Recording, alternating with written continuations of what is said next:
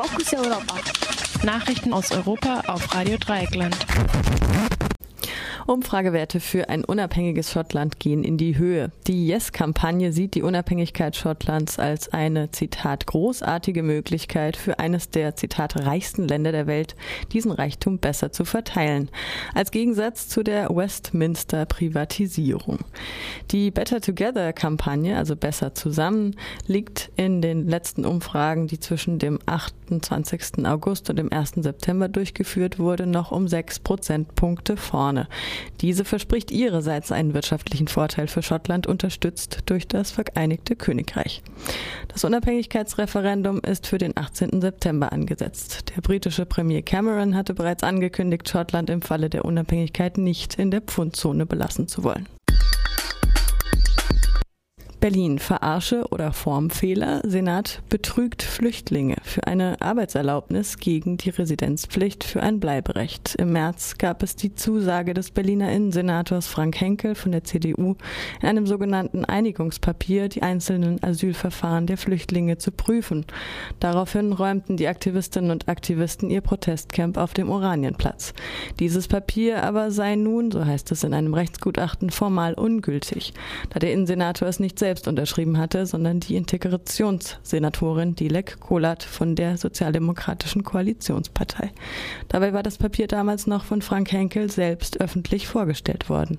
Die SPD hält das Verhalten des Senators für Zitat, unwürdig und Zitat, armselig. Er mache sich damit unglaubwürdig.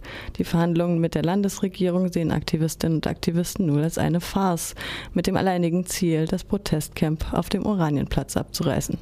Gestern gab es deshalb eine Besetzung des Senatorinnenbüros. Seit sechs Tagen harren außerdem weitere zehn Personen auf dem Dach eines Gebäudes aus. Die Polizei erlaubt ihnen weder die Versorgung mit Essen noch den Kontakt zu Anwälten. Antikriegstag am 75. Jahrestag des Überfalls der deutschen Armee auf Polen. Erstmals werden mit Waffen aus Bundeswehrbeständen eine nichtstaatliche Miliz, die kurdische Peschmerga in Nordirak, aufgerüstet. Darüber stimmte das Parlament in Berlin am gestrigen 1. September per unverbindlichem Entschließungsantrag in einer Sondersitzung ab. Außerdem werden kurdische Ausbilder in einer Schulung in den Gebrauch von Panzerabwehrraketen eingewiesen und kommen deshalb für eine Woche nach Bayern. Ein Ausnahmefall, wie die Taz kommentiert. Der antimilitaristische Aktivist Jürgen Gresslin dazu. Ich bleibe dabei. Man darf auch in diesem Ausnahmefall nicht exportieren. Waffen, die sind nicht starr. Waffen wandern. Waffen wandern von Kriegsschauplatz zu Kriegsschauplatz. Ich habe meine kurdischen Freunde gefragt im Nordirak. Wisst ihr, was die gesagt haben? Sobald das Erstproblem gelöst ist, werden wir die Waffen einsetzen gegen andere Kurdinnen und Kurden. Es wird Waffen eingesetzt gegen Kurdinnen und Kurden. Und danach ist die Frage, gründet der Nordirak eine eigene kurdische, eine eigene kurdische Staat? Was passiert dann? Dann wird vielleicht die Türkei intervenieren mit deutschen Waffen von Heckler Koch. Und es wird zurückgeschossen mit Waffen von Heckler Koch. Und es wird nachbestellt bei Heckler Koch. Fukushima. Arbeiter verklagen TEPCO wegen ausbleibender Zahlungen von Gefahrenzulagen.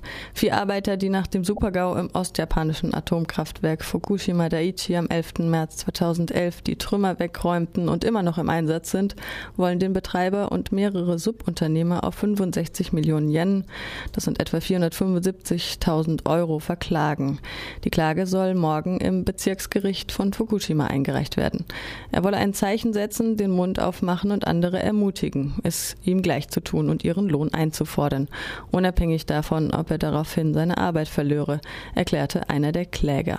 Den Auftrag zum Rückbau des haverierten Atomkraftwerks haben überwiegend Subunternehmer vergeben. Der Betreiber TEPCO ist damit kaum befasst. Und ein kleiner Ausblick noch, 62. Internationales Filmfestival in Donostia San Sebastian vom 19. bis 27. September. Der puerto-ricanische Schauspieler Benicio del Toro wird während des Festivals zusammen mit Denzel Washington mit dem Premio Donostia für seine Leistungen unter anderem in Traffic, 21 Gramm und Che ausgezeichnet. Er präsentiert bei den Filmfestspielen im baskischen San Sebastian Andrea Di Stefanos Film Escobar Paradise Lost, in dem er die Hauptrolle spielt. Um die Goldene Muschel werden Dutzende internationale Produktionen beim Wettbewerb antreten.